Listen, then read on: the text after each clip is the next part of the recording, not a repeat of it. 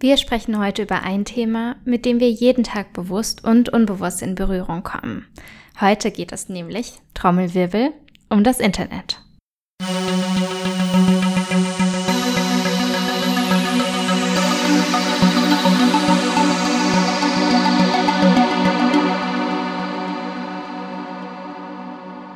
Hallo und herzlich willkommen zu Tee in der vierten Dimension, dem Podcast zu Fantasien, Dystopien und allem, was die Zukunft sonst noch so bringt. Ich bin Laura und heute mit mir dabei sind Claudi. Hallo. Und Philipp. Hallöchen. Bevor wir uns jetzt aber richtig tief in die Weiten des Internets werfen, ähm, ja, wollte ich nochmal fragen, was trinkt ihr eigentlich heute für einen Tee? Ich hatte Grüntee und trinke jetzt gerade Eisensaft. Also Eisensaft? Ist, ja, Rotbäckchen. Hast du so ein Verschrauben Eisenbach. irgendwie in Wasser aufgelöst oder wie? ja, genau. Aufgekochte Schrauben, lecker zum Ölen meiner Stimme. Mm, ähm, lecker. Tatsächlich war mir der Tee jetzt ein bisschen zu heiß und aber ich mache wahrscheinlich gleich nochmal einen und lasse ihn mir hereinbringen. Und oh, du, Philipp? Wie luxuriös.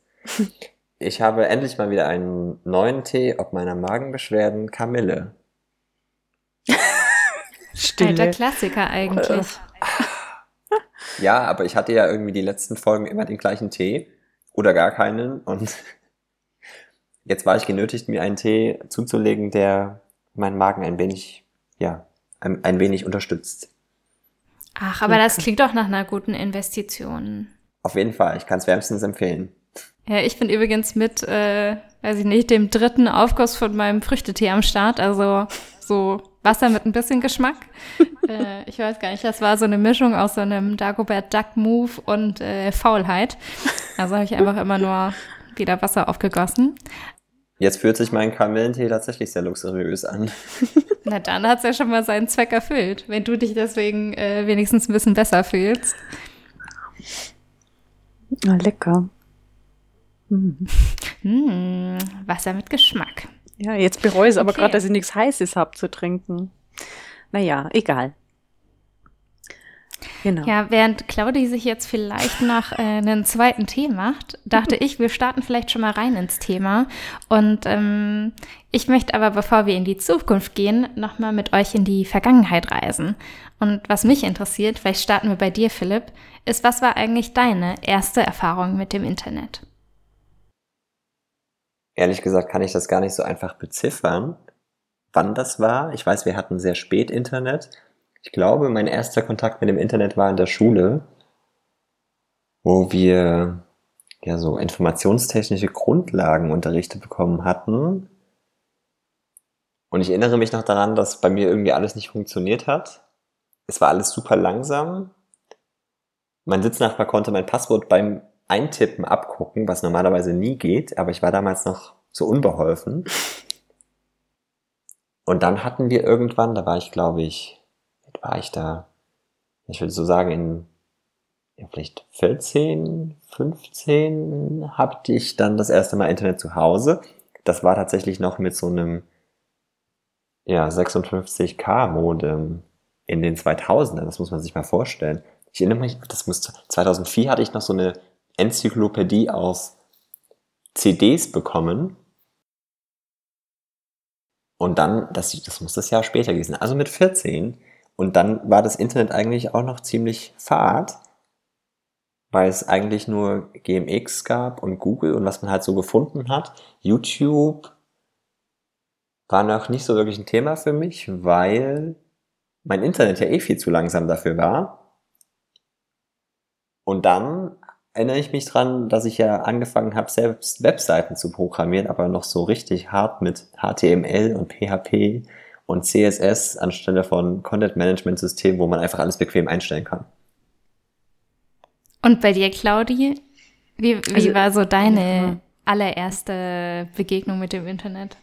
Oh, also die allererste Internetbegegnung muss, glaube ich, 97 oder 98 gewesen sein. Ähm, und ich glaube, das war, also die Macht des Internets war damals so diese Chatgruppen. Also damals gab es so Psy Cosmos und Metropolis. Und das waren quasi so, ähm, oh Gott, ich fühle mich gerade uralt. Also Sei Cosmos war quasi, die, das wurde wahnsinnig gehypt Mitte der 90er, weil das die erste ich glaube, das wurde damals beworben mit so Virtual Reality. Also du konntest dir halt so ein Avatar basteln, ähm, wie diese, es gibt ja dieses Kinderspiel, wo man immer einen Kopf zeichnet oder so diese Plättchen mit dem Kopf, mit dem Körper und mit den Beinen. Und ähm, so konntest du dir halt den Avatar zusammenstellen und dazu halt per äh, Klick auswählen, irgendwelche Charaktereigenschaften oder Zitate, Musikstile, sonst was, was sie halt so beschreibt.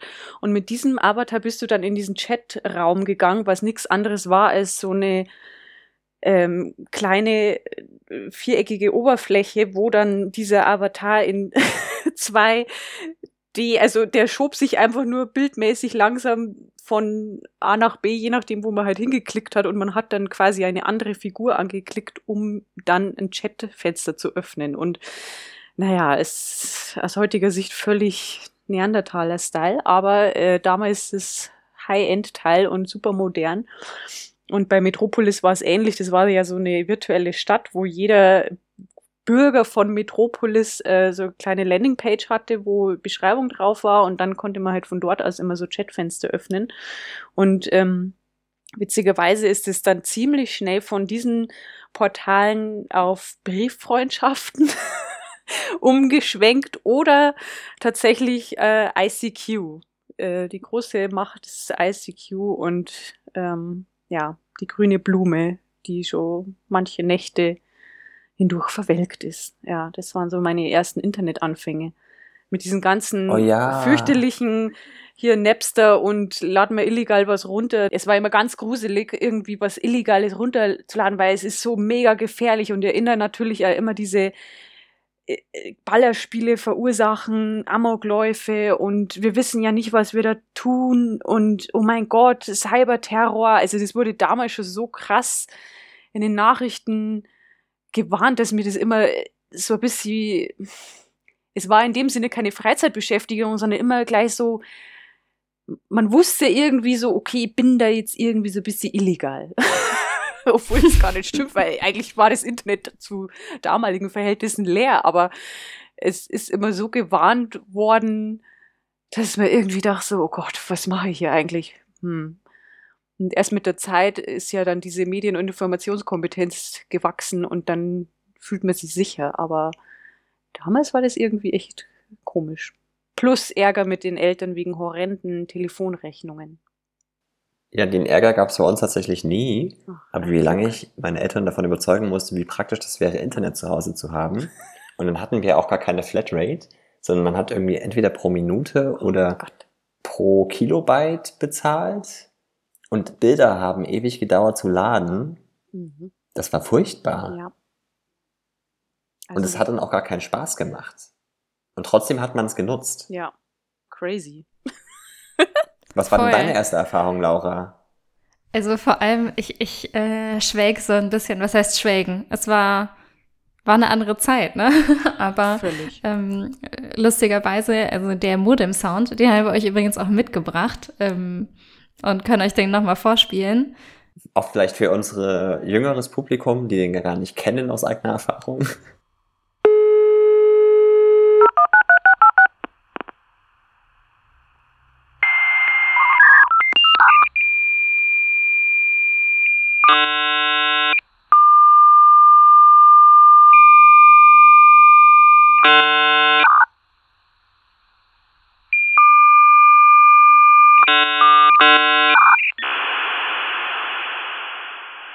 Ja, also dieses Geräusch war auf jeden Fall ähm, ja mein mein Eintrittssignal zum Internet sozusagen.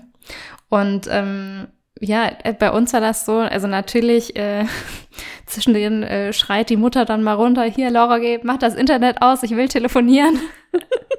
ähm, was, äh, was natürlich auch so irgendwie ganz äh, lustig äh, slash Konflikt äh, äh, erschaffend war.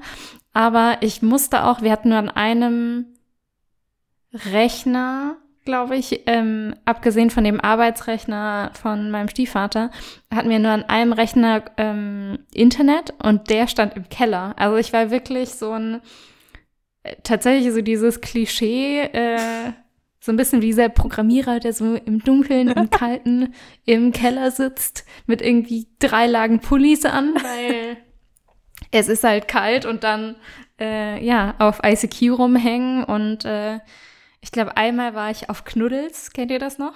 Oh, dunkel. Was ist denn Knuddels?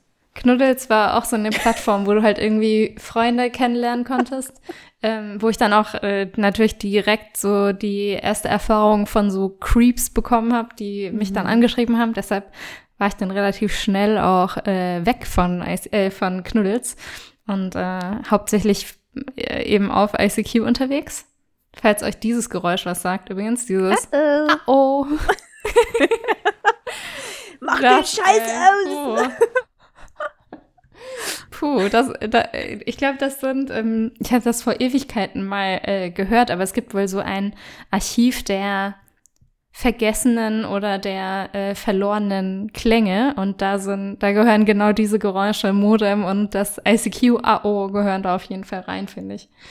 Ähm, Ich finde es auch so krass. Ich hatte vor ein paar Jahren mal nachgeguckt, welchen von meinen alten Accounts noch existieren. Denn ich hatte dann auch relativ zeitig MySpace genutzt. Das war damals noch so wie Facebook eigentlich. Was ja ursprünglich dann, also, naja, nee, ursprünglich nicht. Also, das war eigentlich erst so wie so ein, jeder hat seine eigene Website und konnte da so ein bisschen was gestalten. Und ist ja dann erst später zu dem Musikportal geworden, was es heute ist, oder vielleicht vor ein paar Jahren war. Ich glaube, mittlerweile passiert da tatsächlich gar nicht mehr so viel. Dann gab es Schüler-VZ und Studi-VZ und Mein-VZ. Und ich meine, dass es auf ICQ auch Spiele gab, die man miteinander spielen konnte. Oh ja, dieses mit den. Lamas. Kennt ihr das noch? Irgendwie Lama Rama oder so, wo man Ja, irgendwelche, oh also so ein ich bisschen hab so, voll die Flashbacks. so Candy Crush mäßig oder irgendwie so ein, so ein Krams war das halt. Naja, gut, aber ihr könnt euch auf jeden Fall vorstellen, wie unsere ersten Schritte im Internet waren. Und ähm, ja, ich glaube, seitdem hat sich ja extrem, extrem viel getan. Ne? Das Internet ähm, entwickelt sich konstant weiter. Und was ich ganz spannend finde, das hat ähm, Claudi vorhin schon erzählt, ist, wie unterschiedliche Generationen heutzutage mit dem Internet umgehen. Und da gibt's ja einmal die älteren Generationen, die nicht wie wir sozusagen mit dem Internet ja, groß geworden sind oder zumindest im Teenageralter dann groß geworden sind. Und ähm, es gibt auch die Generation nach uns, die ja eigentlich schon im, im Internet so ab äh, Muttermilch irgendwie mit dabei sind. Die im Internet geboren wurden. Ja, tatsächlich. Der erste Status auf Facebook ist hier, Geburt ist äh, gut überstanden und hier ist das Kind. Bam. Ja. Hier ist das Foto. Im Internet.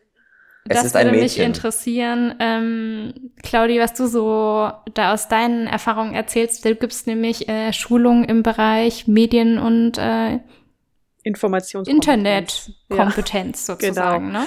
Also das ist so die grobe Überschrift und äh, das geht von äh, wie richte ich meinen E-Book-Reader ein, damit die E-Books lesen kann, bis zu äh, wie recherchiere ich richtig, wie benutze ich Büchereikataloge und was ist eigentlich Datenschutz? Also letzteres arbeite ich gerade ein Konzept aus für äh, Kinder.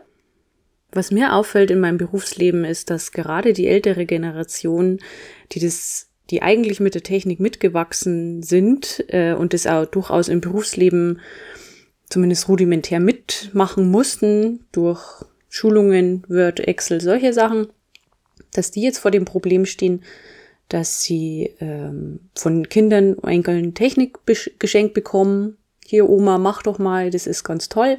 Hier, WhatsApp und so. Und die sind halt völlig von dieser für uns intuitiven Technik überfordert und haben gleichzeitig dieses Schamgefühl, dass sie so viele Fragen haben und sich diese Fragen gar nicht stellen trauen bei ihren Kindern und Enkeln, weil die ja äh, doch durchaus mal genervt reagieren. Deswegen sitzen sie lieber bei mir, manchmal zumindest, um Sachen zu lernen. Es sind ganz einfache Sachen. Wie funktioniert ähm, die Online-App? Wie kann ich E-Books lesen? Wie kann ich Filme streamen? Wie bewege ich mich ins Internet? Solche Sachen. Diese Kurse werden auch durchaus von Ehrenamtlichen äh, geleitet und äh, die sind sehr beliebt. Und interessant ist bei den Jüngeren, also ich sag mal so ab neun, also neun bis 14, die denken, sie leben im Internet und checken alles. Ähm, deren Verhalten ist tatsächlich so, ich gebe irgendwas bei Google ein, weil ich zu faul bin, die URL einzugeben, gebe halt einfach irgendwas bei Google ein und klicke dann den ersten Treffer, dann komme ich auch auf die Website. Ähm, wenn ich irgendwas nicht finde, dann gucke ich bei, also wenn es bei Google nicht steht in der Mini-Vorschau, dann ist es bei Wikipedia oder bei YouTube. Und wenn sie da halt nicht weiterkommen, dann weiß man es halt einfach nicht. also das ist wirklich, ähm, interessant. Also was mir daran auch auffällt an der Generation ist, dass sie überhaupt nicht so richtig tippen können. Die haben alle Programmiererfahrung, die sind in Internet-AGs, ähm, die machen viel mit Technik, aber sie können nicht mit zehn Fingern tippen. Muss man vielleicht auch nicht. Ich habe das damals in der Schule gelernt und bin wahnsinnig dankbar, dass ich Zehn-Fingersystem blind schreiben kann. Aber ähm, das finde ich total erstaunlich, dass es so eine wichtige Fähigkeit in dem heutigen Zeitalter nicht in der Schule gelehrt wird, aber alle irgendwie ja sonst was programmieren und ich weiß nicht, also die können eine App programmieren, aber die können den mit zehn Fingern tippen. Das ist irgendwie. Sie brauchen dann einfach sehr lang. Ja, also es klappt ja irgendwie, aber ich weiß nicht, warum diese Fähigkeit nicht irgendwie so als Basis mal so in der fünften Klasse mal trainiert wird. Eigentlich könnte man doch denken, hey, es ist wie Schreiben lernen, wir tippen jetzt mehr, also fertig. Aber passiert nicht. Naja, und ähm, in diesem Spannungsfeld mit, also beide haben das gleiche Grundproblem, nämlich fehlende Informations- und Medienkompetenz und äh, in dem bewege ich mich einmal kindgerecht zu erklären, einmal altersgerecht zu erklären. Und ähm, ja, ich hoffe, es gelingt mir einigermaßen, aber es ist sehr schwierig. Und äh, wer ähm, irgendwas Gutes in der Gesellschaft tun möchte, der wird Pate von jemand Älteren oder Jüngeren und erklärt wirklich, wie funktioniert das Internet, wie funktioniert meine Technik und zwar so, dass die Menschen das verstehen und irgendwie weiterkommen, weil es ist echt ein Problem. Man merkt es ja an den ganzen Fake News und diesen Verschwörungstheorien, dass da wirklich das Einzige, was da Einhalt gebieten kann, ist einfach die Fähigkeit, wie man Informationen bewerten kann. Und das fehlt. Das ist leider echt bitter, aber es fehlt.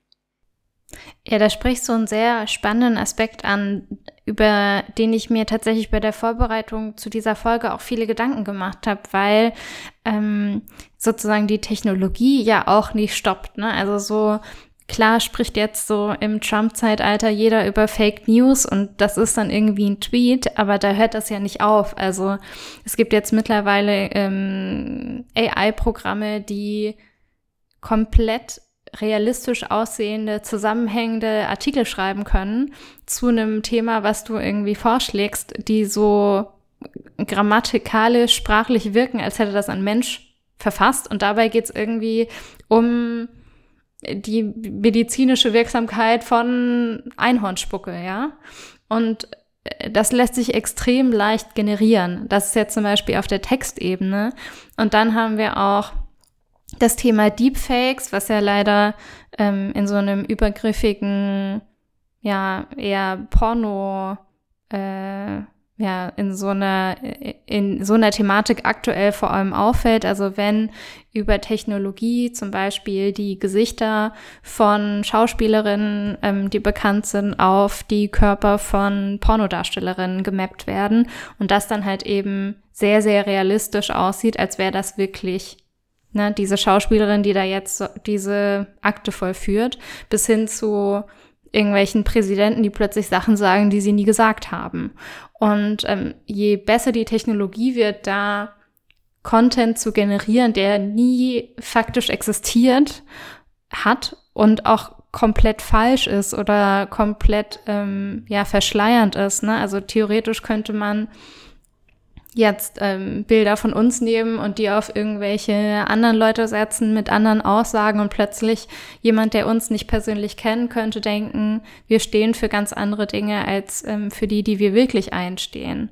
Und ähm, das in Kombination mit dieser fehlenden Kompetenz zu erkennen, was sind, was sind verlässliche Informationen im Internet, ähm, das finde ich sehr bedenklich. Also man spricht ja auch so ein bisschen von dem Post-Truth-Zeitalter und irgendwie dem Age of Misinformation. Also im Grunde einfach, dass das eine der Herausforderungen unserer aktuellen, aber auch kommenden Zeit wird, einfach da Aufklärung zu betreiben und ähm, ja, aufzupassen äh, oder reagieren zu müssen, während sich da teilweise Bereiche der Gesellschaft irgendwie radikalisieren auch zum Beispiel oder sehr demokratiekritisch auftreten, wenn man es jetzt so ins Politische ziehen möchte.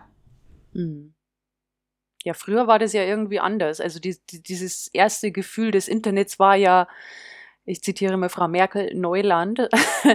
Und ähm, äh, da war ja nur, also ich habe das Gefühl, da war das alles natürlich immer so ein bisschen am Kratzen an der Illegalität, aber gleichzeitig war da sehr viel vom vieligen Forscherdrang und mal gucken, was geht und welche Möglichkeiten man sich aufbaut. Im Grunde ist es jetzt auch so, aber diese Möglichkeiten oder Möglichkeitsräume, die man damals hatte, die werden ja jetzt ganz schnell von irgendwelchen Firmen eingenommen und kommerzialisiert und dann steht man wieder da und hat irgendwie nicht so dieses, ja, was möchte man eigentlich vom Internet? Ähm, ich will ja keinen rechtsfreien Raum, aber ähm, ich, ich äh, hätte halt gerne einen Raum, wo Ideen ähm, ausgetauscht werden können, die uns irgendwie voranbringen. Und irgendwie habe ich das Gefühl, es reproduziert sie als nur durch eben diese Algorithmen und Blasen und es kommt irgendwie nichts Neues dabei raus, weil irgendwo muss ich immer meine Daten hingeben und irgendwo kriege ich dann immer Werbung, aber ja, es passiert irgendwie nichts anderes. Und die fragen mich, was macht es mit der Psyche und mit unserem Wohlbefinden, wenn wir nur in diesen Social Media Blasen rumhängen? Wie geht's euch da dabei? Ich finde halt auch die, die Social Media Kanäle und Suchmaschinen, dadurch, dass sie auf uns so angepasst sind, sind wie so eine Limitierung, die man halt früher in den Anfängen, äh, ja, nicht ganz in den Anfängen des Internets, aber als es quasi nur, als alle dachten, das Internet ist AOL. ja. Mhm. Und dann ist man auf dieser Startseite und versucht von da aus das Internet zu erkunden und hat natürlich alles schon durch irgendwelche ja, Algorithmen oder bestimmte Suchkriterien, die eben das Unternehmen dann sagt, dass die gelten sollen, ähm, hat man schon eine gewisse Vorauswahl getroffen. Aber jetzt mittlerweile halt auf Steroide, ne? Also Jetzt ist es nicht mehr irgendwie die kuratierte Auswahl äh, unter fünf Schlagwörtern oder so, sondern also die Zielgruppen sozusagen, die da erstellt werden oder Thematiken und Mechaniken, mit denen man das präsentiert bekommt, das ist ja, weiß ich nicht, wie die Arnold Schwarzenegger-Version von, äh, weiß ich nicht, also so ein, so ein Google Home Assistant im Vergleich zum Terminator. Ja, richtig. Und Und das, was halt auch so krass ist, dass das Internet ja nicht mehr dieser Prozess ist. So, ich gehe jetzt in das Internet, ich wähle mich ein und dann habe ich, dann tickt die Uhr und das läuft, sondern wir haben eine Flatrate für zu Hause, wir haben eine Flatrate für mobiles Internet und sind damit ja immer verbunden und dadurch verschwimmen die Grenzen so ein bisschen. Ich muss ja auch gar nicht mehr extra einen Browser öffnen, um ins Internet zu gehen, weil ich ja auch Nachrichten über das Internet verschicke und mittlerweile ja auch sämtliche Messenger auf dem Handy wie Mini-Browser sind, die alles komplett so darstellen können. Und die Frage ist, ob diese Allgegenwärtigkeit und das alles so verbunden ist, also das ist eigentlich gar keine Frage, denn das passiert schon. Also wenn wir jetzt über äh, Internet of Things nachdenken, wo Alltagsgegenstände plötzlich alle mit dem Internet verbunden sind, dann ist ja irgendwie die Frage, was kommt denn als nächstes? Also sind vielleicht auch einfach wir irgendwann mit dem Internet verbunden und was könnte das mit uns machen und welches Potenzial steckt darin? Denn wenn wir darüber sprechen, was wir uns vom Internet erhoffen, ist ja eigentlich dieser Katalysator an Ausdrucksmöglichkeiten oder generell kreativen Möglichkeiten, die vorher so nicht möglich waren. und eine gewisse Freiheit, die wir uns erhoffen. Und leider wurde das bisher immer wieder madig gemacht durch einerseits so eine Massenbelegung. Also es ist ja quasi wie am Strand. Wenn ein schöner Strand voll ist, dann ist er auch nicht mehr so schön. Und dann ist halt einerseits diese Demokratisierung, was natürlich toll ist, dass ganz viele Menschen Zugang erhalten und andererseits, dass dann die Qualität so abnimmt und dass es dann wieder eine Kuration von Inhalten bräuchte, die aber so im Internet zumindest nicht durch Menschenhand passiert, und, äh, sondern durch Maschinen. Und dann ja auch die Frage ist, was sind die Kriterien dafür, was jetzt guter Inhalt ist oder was der richtige Inhalt für mich ist. Das wird ja nicht so wirklich von uns mit entschieden. Zumindest fühlt sich nicht so an.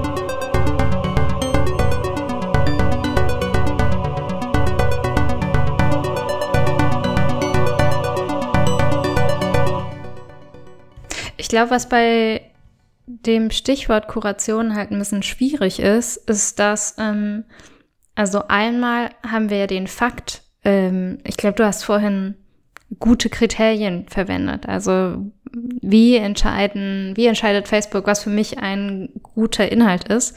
Und ähm, die Matrix, die da angelegt wird, ist ja nicht, was tut dir, Philipp, in deiner Seele äh, gut, sondern was ähm, motiviert dich, noch mehr Zeit auf der Plattform zu verbringen.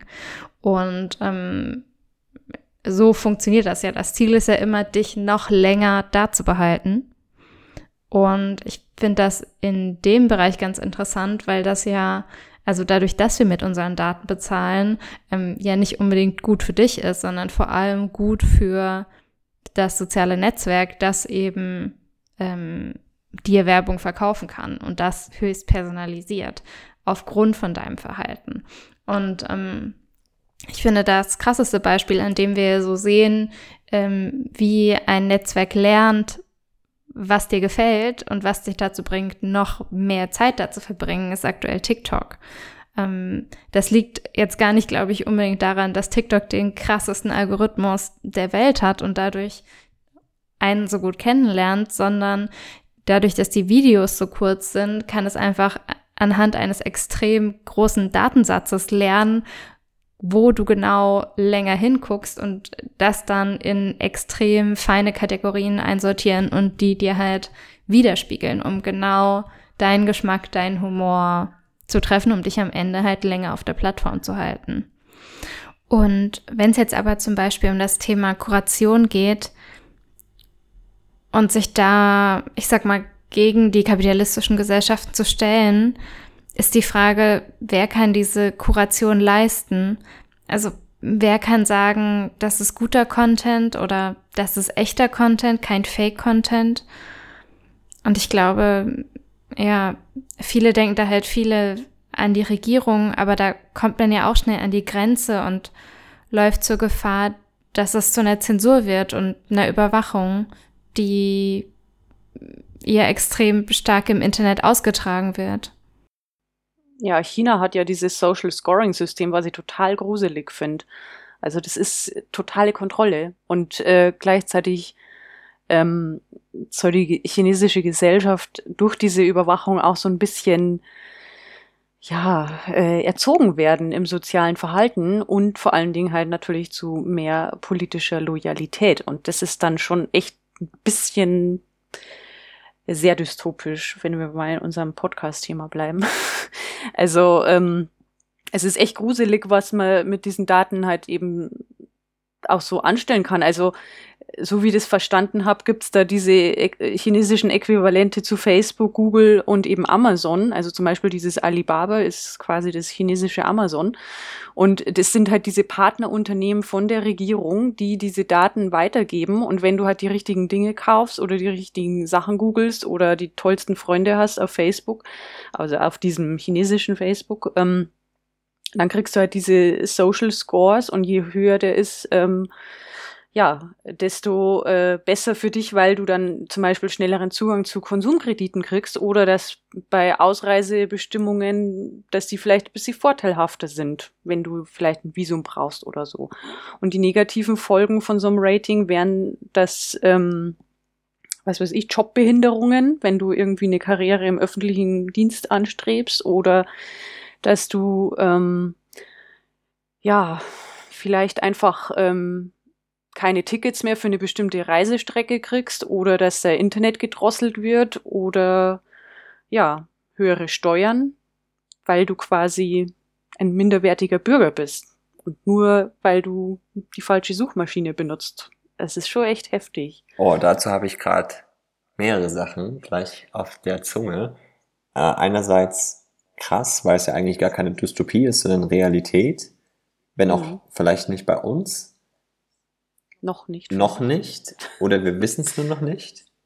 Ohne jetzt eine düstere Zukunft äh, heraufbeschwören zu wollen, weiß ich natürlich auch gar nicht, wie sich das in China anfühlt. Also vielleicht fühlt sich das in China für die Menschen oder für einen Großteil der Menschen, nämlich die, die nicht von Ausgrenzung betroffen sind, weil sie sich immer an die Regeln halten, einfach an wie die gesellschaftliche Norm. Man kann es schlecht einschätzen als Außenseiter an der Stelle.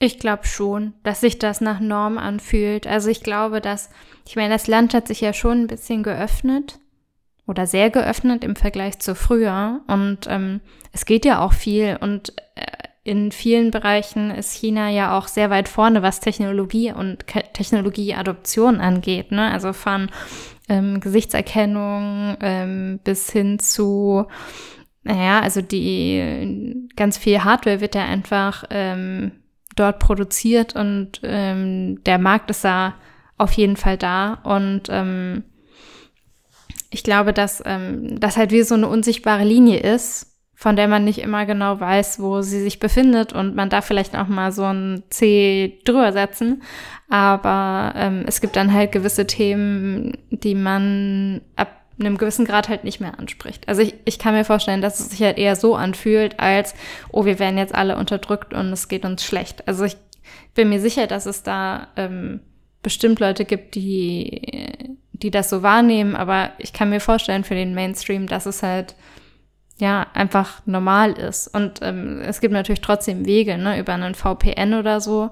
Ich glaube, da ist halt auch wieder das Thema Kompetenz eine Frage. Also mhm. einmal traue ich mich, einen VPN zu benutzen, aber auch weiß ich, wie das funktioniert. Mhm. Ähm, und habe ich dadurch Zugang zu Seiten, zu denen ich halt sonst keinen Zugang hätte. Mhm.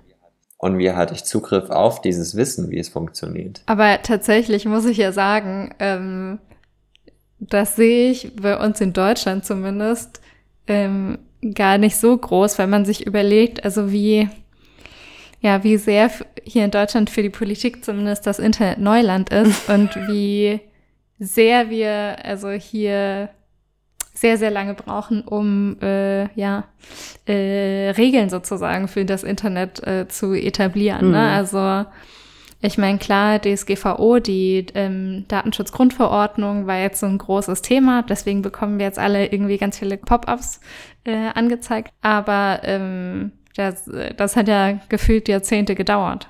Ja, das stimmt. Und das, obwohl äh, das Internet, habe ich übrigens vorhin gelesen, letztes Jahr ähm, das 50-jährigste Jubiläum erst hatte. Also sozusagen von Anfang an hinten dran. Schön. Ja. ja, die Frage ist ja sowieso, ähm, also statt als jetzt so radikal durchzudigitalisieren, kann man ja auch fragen, welche digitalen Entwicklungen brauchen wir eigentlich als Gesellschaft?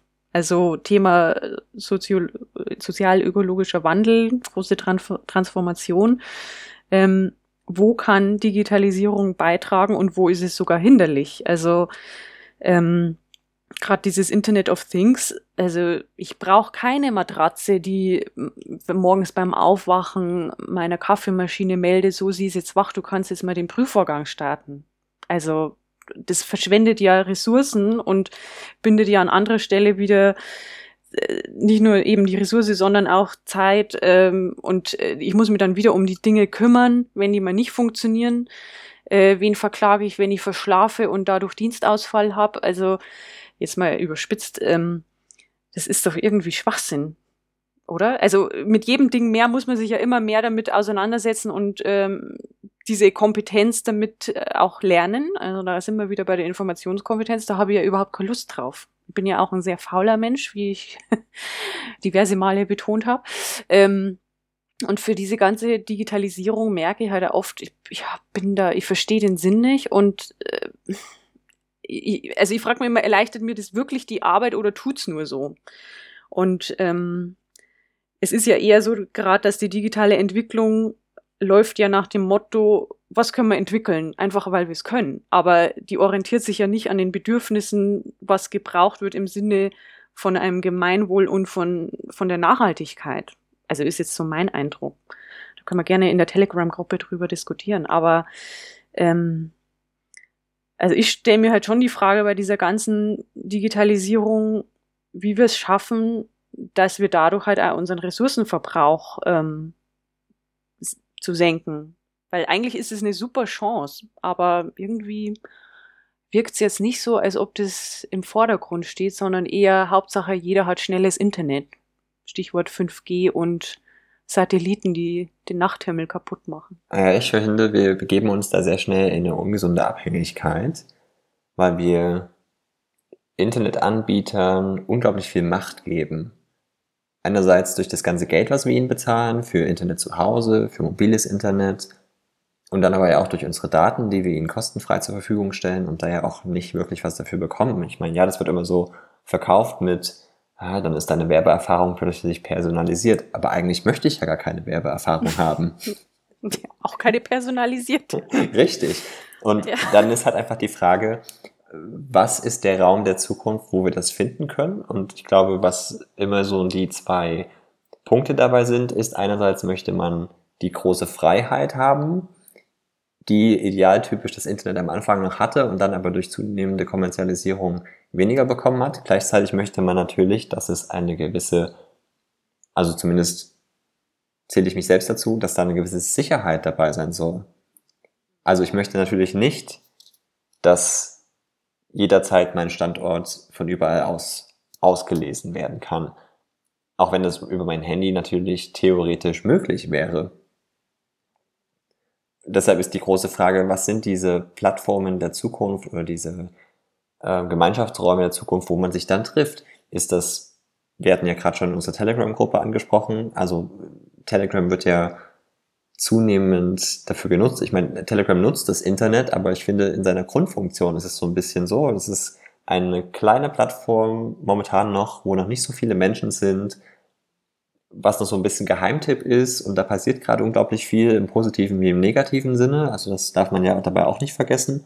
Und auch die Kritik an Telegram selbst, dass es zwar sagt, dass es ähm, sicher ist und deine Daten schützt, aber dass ja die Verschlüsselungsverfahren zum Beispiel nicht offengelegt werden, deshalb gar nicht klar ist, ob das tatsächlich so ist. Also es ist ja nicht äh, ratifiziert in dem Sinne. Und sie sagen zwar auch, dass sie Geld bekommen von einem sehr reichen Menschen, was den Service für sehr lange Zeit kostenfrei und werbefrei ermöglicht. Aber wir wissen ja, alles ist endlich und ja, keine Ahnung. Also vielleicht verkauft Telegram unsere Daten ja auch doch und wir wissen es nur einfach nicht. Wäre ja auch eine Masche. Wahrscheinlich sind wir schon Basis von irgendwelchen Algorithmen und künstlichen Intelligenzen, die uns irgendwann dann auslöschen. Und die sehen dann so aus wie wir. Wir werden von unseren Hologrammen aus dem Internet, aus dem Quanteninternet der Zukunft besucht und die machen dann, die tilgen die letzten digitalen Überreste und naja, existieren dann an unserer Stelle im Internet. Boah, Claudi. Keine Ahnung. Okay, es war jetzt sehr weit hergeholt. Krasse Dystopie. Ähm, naja, ich finde, der interessante Aspekt, der mich immer am Internet gereizt hat und äh, eigentlich auch an Telegram, war immer der Aspekt, wenn aus was Digitalem was Echtes wird. Und das hat man halt mhm. halt einerseits beim Bloggen gehabt, Also diese ganze Minimalismus-Blogger-Szene, die sich dann getroffen hat. Und dann hat man da Menschen kennengelernt, das hat man bei Couchsurfing, das hat man bei Dating-Plattformen im Grunde auch. Und dann stellt sich die Frage, ist das vielleicht einfach dann dieses neue Netzwerk, was man sich schafft, wo man seine Ruhe hat, wo man werbefrei ist, einfach offline? Vielleicht ähm, kommt aber auch raus, dass wir ein bisschen oldschool sind, ne? Also ich glaube, für viele ist sozusagen das Offline-Leben nicht unbedingt reeller als das Online-Leben. Aber in jedem Fall finde ich das ein sehr gutes Stichwort. Ähm, ich würde euch denn gern fragen, wenn wir jetzt auch so ein bisschen mehr in die Richtung Zukunft kommen und vielleicht ja auch in Richtung äh, des Endes dieser Folge, aber was wäre denn für euch die Fantasie und ähm, was wäre für euch die Dystopie, wenn es um die Zukunft des Internets geht? Also was wünscht ihr euch, wofür fürchtet ihr euch vielleicht oder was ist so mm, das düsterste Szenario, was ihr irgendwie seht? Claudia, du hast da schon so ein paar Gedanken gesponnen gerade. ja, also spinnen kann ich viel.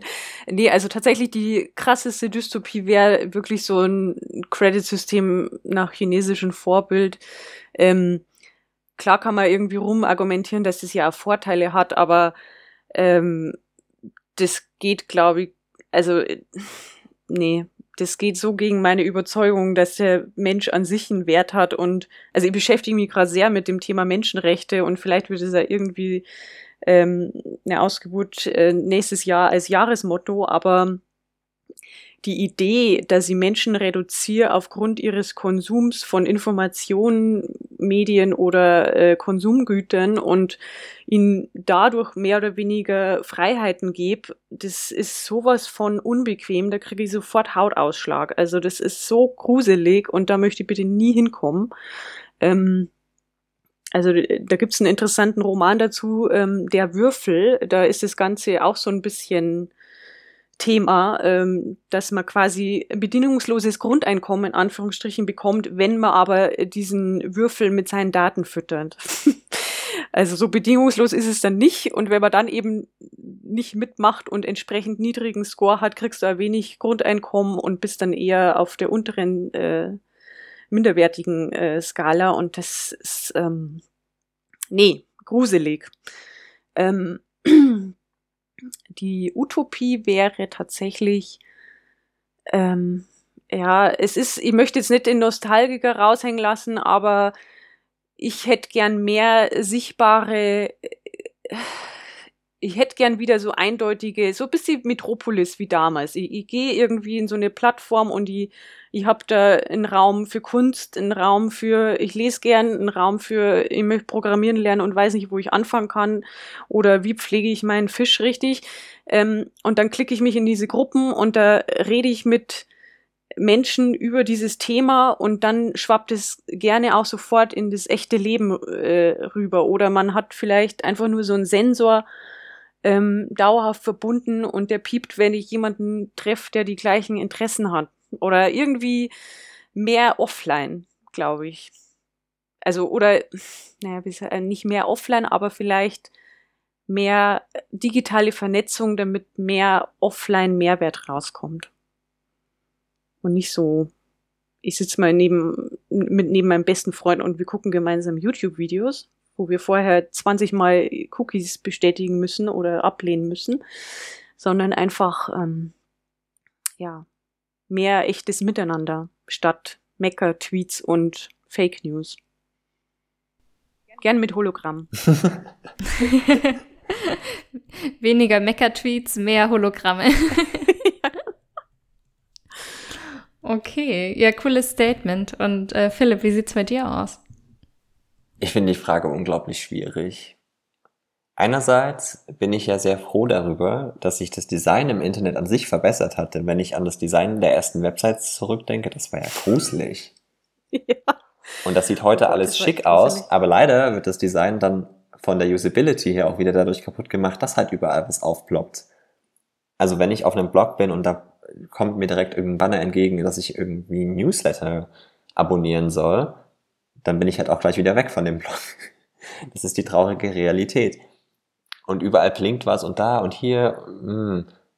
ein bisschen mehr Reduktion wäre da schön. Ich glaube, insgesamt wäre meine Utopie des Internets, dass es wieder vielfältiger wird und mehr kostenlose, werbefreie Angebote gibt, einfach weil Leute Bock auf etwas haben und nicht, weil sie damit ihre Brötchen verdienen müssen oder wollen.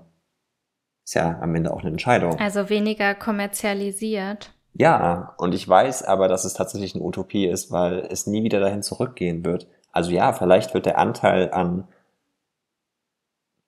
Inhalten oder Angeboten, die dem entsprechen, auch wieder steigen. Momentan ist es sehr überschaubar, aber vielleicht ist ja auch das die große Kunst. Also diese, diese kleinen Perlen zu finden, wo das der Fall ist. Und das macht es ja dann für mich auch wiederum unglaublich angenehm zu konsumieren, weil es einfach nicht so eine große Menge ist. Also vielleicht ist es ja auch okay so. Weil tatsächlich mich das Internet momentan an ziemlich vielen Bereichen langweilt und ich mich dann frage, ja, warum, also ich hatte die Diskussion auch mit meinem Freund, müssen wir wirklich ein, einen Internetvertrag zu Hause haben? Oh, oh. Ja, okay. das war ein Streitpunkt. Ähm, ja, ja ähm, die Dystopie wäre für mich wahrscheinlich das permanente Verbundensein. Dass nichts mehr ohne Internet geht und ich persönlich mit dem Internet verbunden bin. Weil ich das oh Gott, ja. nicht möchte, dass das so ist. Ich meine, ich blogge ja auch und gebe da natürlich auch gewisse Sachen preis. Allerdings wähle ich da ja aus. Und die Vorstellung, dass meine innersten Gedanken und Gefühle, die ich nicht preisgeben möchte, öffentlich zugänglich sind, fände ich furchtbar. Aber Claudias Dystopie finde ich auch ganz schlimm. Ich glaube, über Dystopien kann man sich mehr Schlimme ausdenken als Utopien. Ja, deshalb habe ich mit der, mit der Utopie angefangen. Erstmal mit dem Positiven. Okay. Wie sieht es denn bei dir aus, Laura? Ähm, ja, dann äh, ich antworte jetzt aber mal ganz spontan. Hier ist äh, leider nichts äh, vorbereitet. Aber ähm, ja, ich, ich fange mal mit der Dystopie an, um, um mit der Fantasie der, ähm, der Utopie vielleicht enden zu können. Ähm, ich glaube, meine Dystopie wäre wirklich ein großer Riss in der Gesellschaft. Ähm, einmal, also wir haben schon über so Kompetenzen gesprochen, aber ähm, was mich auch schon seit Ewigkeiten so ein bisschen beschäftigt und weshalb ich auch zum Beispiel nicht mehr so viel auf Social Media unterwegs bin, ist so diese krasse Polarisierung, die halt passiert. Also ähm, kann jetzt politisch sein, können aber auch popkulturelle Themen sein, wo ich das Gefühl habe, äh, dass kein, also nicht mehr so viel Diskurs passiert, sondern oft einfach nur die Seiten sich gegenseitig äh, anschreien in Caps Lock und ähm, dadurch überzeugt man natürlich auch niemanden. Also dadurch, dass man jetzt sagt, irgendwie, du bist scheiße und deine Meinung stimmt nicht und wer hat dir denn jetzt irgendwie ins Hirn geschissen oder so? äh, ähm, da, also am Ende radikalisieren sich die Meinungen halt noch mehr, weil man halt keinen Bock drauf hat, dass irgendein anderer einen so ankackt, um bei dem Scheißthema zu bleiben. Sprachlich. Nee, aber also ich, ich habe das Gefühl, das schaukelt sich immer mehr hoch und da gibt's ja tatsächlich auch so psychologische Phänomene, also dass man auf eine ähm, extreme Meinung mit einer extremen Gegenmeinung reagiert. Oder ähm, dass man ähm, dass man teilweise mittlerweile auch mehr gewillt ist, zum Beispiel mit seiner politischen Partei sich zu solidarisieren, auch wenn man gar nicht bei dem Thema selbst die gleiche Meinung hat, sondern das geht da eher darum, dem Lager treu zu bleiben, als irgendwie Einzelthematiken auszudiskutieren. Und ähm, ja, also ich glaube, meine Dystopie wäre vielleicht so ein, ja, äh, Menschen, äh, so Gesellschaftssystem, Menschen irgendwie zweiter, dritter Klasse, die entweder vielleicht gar nicht fähig sind oder sich's leisten können, irgendwann Teil ähm, Teil der Digitalisierung zu sein oder die, die Skills irgendwie nicht haben und dann aber auf der Ebene von denen, die da teilhaben, ähm, einfach nur eine Kluft und ähm, Radikalisierung und ähm, Beschimpfung und dadurch irgendwie auch so ein Feststecken. Also So, zwar dann irgendwie radikale Aktionen, aber kein, kein richtiges Vorankommen, so, sondern das dann alles einfach irgendwie so zerrüttet. Tatsächlich frage ich mich auch, ob diese Radikalisierung und dieses sich gegenseitig immer wieder Kontra geben und Online-Diskussionen, wie sie auf sozialen Netzwerken ja sehr viel passieren, überhaupt in irgendeiner Weise zielführend sind, für irgendein Ziel. Ich habe den Eindruck, da wird immer sehr viel diskutiert, aber am Ende kommt ja auch gar nichts dabei rum und dann stellt sich die Frage, warum überhaupt Menschen die Zeit und Energie investieren. Und dann auf der anderen Seite frage ich mich aber auch, sollte man solche Schreihälse einfach links liegen lassen? Also natürlich nicht im, die sollten gesellschaftlich schon irgendwie abgeholt werden und nicht vereinsamen. Andererseits passiert es natürlich gerade im Internet, wenn da halt auch niemand drauf reagiert. Also man weiß ja nicht so richtig, was es macht mit den Leuten. Wäre es, ja. wäre es für sie gewinnbringender, wenn sie eine andere Meinung auch mitbekommen, dass sie da ist und existiert und sie wissen, ah, okay, ich bin mit meiner Meinung allein oder es gibt noch andere Meinungen? Oder wäre es besser, es reagiert gar niemand und also was passiert dann mit den Menschen? Also ich, ich finde es so schwierig, weil es ist ja so, es hat ja irgendwie so seine zwei Seiten, ne? Also es gibt jetzt irgendwie, es gibt zum Beispiel so die politische Debatte, die so extrem aufgeladen ist. Aber dann gibt's äh, ja auch zum Beispiel das Thema Subkulturen, wo ich irgendwie online die Möglichkeit habe, Leute zu finden, die mir ähnlich sind. Vor allem, wenn ich die geografisch nicht finde. Also das kann zum Beispiel sein, weil ich als ähm, queerer Teenager auf dem Land aufwachse und dann finde ich online Leute, die genauso denken und orientiert sind wie ich und ähm, das, obwohl in meinem physischen Umkreis, weiß nicht, vielleicht nur Kühe, Schafe und ähm, homophobe Bauern sind oder so. Also jetzt auch kein Landbashing um betreiben. also, oh je, jetzt, jetzt habe ich mich wieder reingeritten. Ähm, nee, aber also ich will nur damit sagen, dass ich glaube, dass es so schwierig ist, ne? Also auf der anderen Seite ist es natürlich total wichtig und gut, dass Leute, die vorher im Mainstream keine Stimme hatten, die halt jetzt viel, viel mehr repräsentiert haben können. Vor allem, wenn das halt Stimmen fernab des Mainstreams sind, die ja auch Repräsentation verdienen und die sich so einfordern und dabei auch laut sind.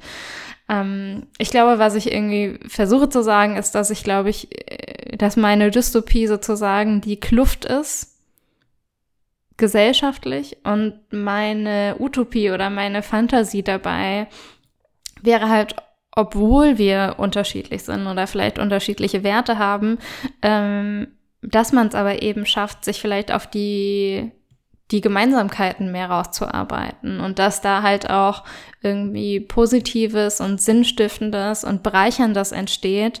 Ähm, vor allem, weil wir, also weil das Internet ja immer mehr unser Leben auch durchwebt in allen Aspekten. Und dazu brauchen wir jetzt noch nicht mehr den smarten Kühlschrank. Also ähm, das Internet der Dinge muss jetzt noch nicht da sein, aber trotzdem haben wir ja überall in unseren Wohnungen WLAN auf der, in der Uni, irgendwie auf der Arbeit und ähm, es gibt ja sozusagen kein, kein ähm, Entrinnen, wenn man an vielen Teilen des öffentlichen Lebens teilhaben möchte. Und da dann aber halt sich auf Gemeinsamkeiten und einen guten Weg nach vorne irgendwie zu, zu verständigen oder verständigen zu können und dass Technologie und Design da auch ein Katalysator dafür ist, dass diese ähm, äh, sinnvollen, ähm, sinnstiftenden, positiven Veränderungen sich, äh, sich manifestieren, das ist, glaube ich, meine Fantasie. Lange Rede, kurzer Sinn ja. ja. Ich musste die ganze Zeit nur an das äh, nostalgische Wort Netiquette äh, ah. denken. Diese äh, Schimmer, also merk, äh, das, das wabert wirklich aus so einem so einem Internet-Äther von den 90er Jahren hierher rüber. Ja, das spürt man richtig Netiquette. Ähm, davon ist ja heutzutage keine Rede mehr, ne? Also ich glaube, ich werde das mal anbringen in meinen Kursen und mal fragen, ob jemand weiß, was die Netiquette ist. Also letztlich dieses Thema, hey, übrigens, wenn du im Chatraum bist, denke daran, da sitzt ein echter Mensch hinter, mhm. hinter dem Bildschirm. Genauso jemand äh, wie du. Also sei nett. Mittlerweile mit den ganzen Bots weiß man das natürlich nicht mehr hundertprozentig, aber vielleicht schadet es nicht für das Internet der Zukunft nochmal an die Netiquette äh, von damals zu denken. Vielleicht erleichtert es einiges. Ja, tatsächlich äh, wäre das ja auch im analogen Leben ganz nett. Ich hatte heute erst wieder so ein Erlebnis auf Arbeit, wo ich dachte, das kann doch jetzt nicht euer Ernst sein, dass ihr das gerade gesagt habt. Und das waren zwei Menschen, die nicht durch einen Monitor getrennt waren, die standen direkt nebeneinander. Äh, also die Moral von der Geschichte, seid alle ein bisschen netter zu, zueinander. Beenden wir so die Folge. Ja. seid doch einfach ich hätte mal lieb. noch eine ganz triviale Utopie. Hau raus. Nämlich das, ja, ja, also keine Ahnung, dadurch, okay, es wird immer alles schneller und besser, aber gefühlt auch irgendwie nicht. Also jedes Mal, wenn das Internet immer noch nicht funktioniert, und das ist leider immer noch Alltag, auch in Berlin, oder es ist zu langsam oder was auch immer, trotz der ganzen Steigerungen, Verbesserungen, macht das Internet einfach keinen Spaß. Das stimmt. Ja. Oder nicht mehr so viel wie vorher. Und ich glaube, das ist aber tatsächlich auch so, wenn man nicht nett zueinander ist. Ja. Also seid nett zueinander. Also Vodafone, wenn du das hörst, bitte sorg dafür, dass bei mir auch die 50.000er Leitung ankommt, für die ich bezahle. ich wünsche mir ein Internet, das Spaß macht. Und die Ja. anderen Internetbetreiber. Die anderen Provider da draußen. Ja. Na gut, let's wrap it up, sag ich mal. Ähm, ihr könnt uns gerne sagen, wie eure erste Begegnung mit dem Internet aussah. Wart ihr auch auf ICQ, Knuddels und wie sie noch alle heißen unterwegs? Und ähm, was ist das Internet heute für euch? Und wie sieht eure Fantasie und Dystopie aus? Wir freuen uns auf jeden Fall auf ähm, unsere Gespräche mit euch in der Telegram-Gruppe und ähm, ja, schaltet dann hoffentlich auch nächsten Monat wieder ein, wenn es heißt T in der vierten Dimension, der Podcast zu Fantasien, Dystopien und allem, was die Zukunft sonst noch so bringt. Ciao. Tschüss. Tschüss.